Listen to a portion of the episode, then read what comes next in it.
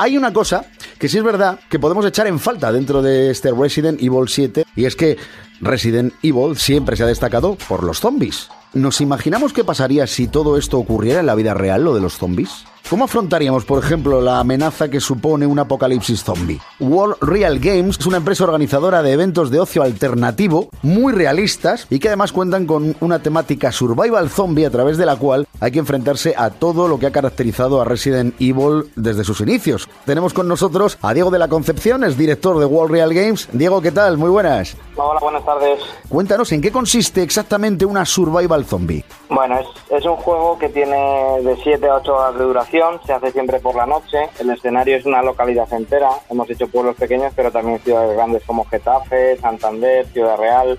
El récord está en 3.700 participantes como supervivientes corriendo toda la noche por la ciudad intentando huir de los zombies. Madre mía.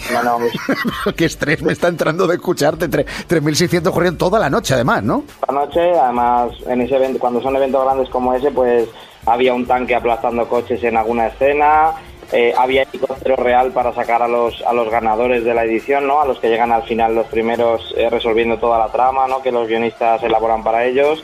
Y suele morir la mitad de la gente que se, que se vuelve a maquillar y vuelve a salir como zombie. Entonces, según avanza la noche, cada vez hay más zombies, es más difícil sobrevivir, tú estás más cansado y, buscamos eso, como dice el nombre de nuestra empresa, un real game eh, un juego lo más real posible dentro de lo que es la seguridad, por supuesto, de, de, un juego que al fin y al cabo es, es, ocio alternativo, ¿no? Ocio sin alcohol. Y bueno, pues en ello ya llevamos cuatro años. Y digo, a ver una cosa, porque yo esto me lo pregunto. ¿Cómo surge esta iniciativa? Pues mira, ya llevábamos, llevaba tres años en el mundo del ocio. Lo que teníamos era un campo de, de paintball y de airsoft, que es lo de dispararte bolitas, ¿no? Que conoce todo el mundo. Pero claro, eso nos limitaba por muchos sitios. Para empezar, no, no podías desarrollar el juego fuera del campo, evidentemente por las medidas de seguridad.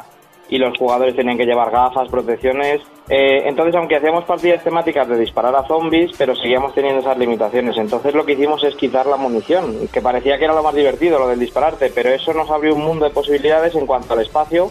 Ya podíamos jugar por la calle y por cualquier sitio, ¿no? Porque no, no, no hace falta medidas de seguridad ya que no había ningún disparo ni ninguna cosa.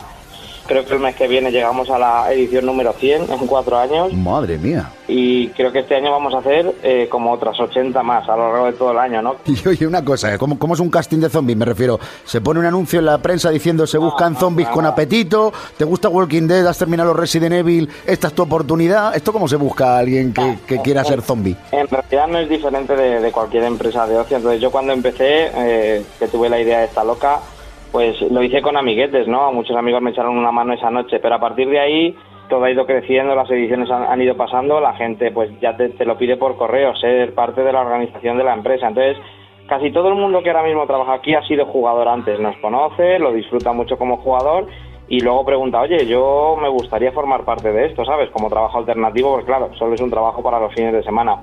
De todas las que habéis hecho, ¿cuál calificarías o cuál recuerdas tú que haya sido como más impactante? Anécdotas hay en todas. Yo, la más impactante fue la de Getafe de, 2016, que fue en mayo, donde se reunieron 3.700 jugadores.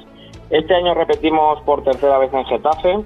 Será el 13 de mayo, ahora en 2017, y vamos a ir a por el récord Guinness, que esto es muy importante porque vamos a intentar reunir a 8.000 jugadores eh, bueno, queda para el recuerdo, pues eso, a la alcaldesa de Getafe montada en el tanque, aplastando los coches de desguace, que son una la, verdad que, la verdad que muy encantados, ¿no? Porque además en Getafe vamos de la mano de Objetivo 00, que es el programa del ayuntamiento para jóvenes, para que no que el objetivo del fin de semana no sea beber alcohol ni tomar drogas y, y claro, ya se ha convertido en que todos los años en mayo hacemos Survival Zombie en Getafe. Oye, pues mira, para cerrar, cuéntanos, ¿cuál es vuestra próxima Survival Zombie o cómo podemos enterarnos? Pues en nuestra página web, que es www.survivalzombie.es, ahí tienen el calendario. Hay más de 40 ediciones ahora mismo que se pueden comprar entradas por toda la península. O sea, nos estén escuchando de donde nos estén escuchando, seguro que tienen una edición cercana.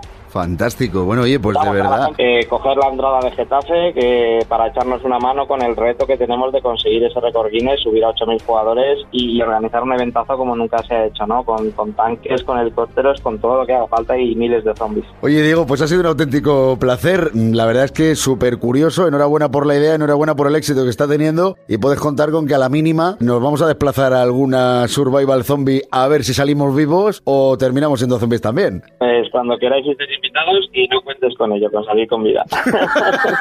Muchas gracias. Europlay, todos los sábados de 4 a 5, una antes en Canarias, con Quique Peinado y Kiko Bejar. Europlay. Europlay, el programa de videojuegos de Europa FM.